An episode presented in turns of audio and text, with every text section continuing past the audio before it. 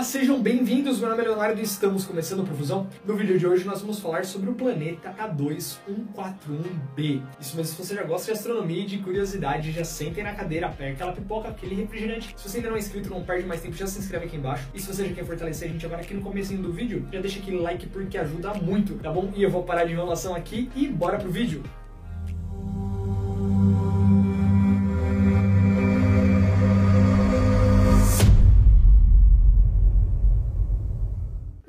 Semanas tem se falado muito nesse planeta, o K2141b. E não é à toa, já que ele seria um planeta onde chovem rochas. Os mares são feitos de lava e tem mais de 100 km de profundidade. E os ventos são quatro vezes mais velozes que a velocidade do som. Esse planeta ele foi descoberto por astrônomos da Índia e do Canadá. É, ele é um planeta rochoso como a Terra, talvez não exatamente como ela. Esse nome K2141b, na realidade é um nome mais poético, um nome mais curto curto pro nome dele que é extremamente gigante. A gente vai deixar até aqui embaixo, que realmente ele é quase impronunciável. Ele fica a 202 anos-luz da Terra. Ele fica ali na constelação de Aquário. Ele é um planeta incandescente, já que ele fica extremamente perto da sua estrela. Pra gente ter uma noção, um ano, né, que seria ali uma volta na sua estrela, ele completa em apenas 7 horas. A sua estrela é consideravelmente mais fria do que o nosso Sol. É, a estrela que ele orbita é uma anã laranja, que é tão opaca que não pode ser vista da Terra. O K2141b é considerado uma super-terra. Por mais que ela não seja muito maior do que o nosso planeta, ele possui cinco vezes a nossa massa. Isso quer dizer cinco vezes a nossa gravidade. Ele foi descoberto em 2018 pela missão K2 do telescópio espacial Kepler. Mas só agora estudando os dados que foram registrados ali que eles puderam ver essas maravilhas que acontecem nesse planeta que é extremamente curioso de tão diferente do nosso que ele é. E o que faz com que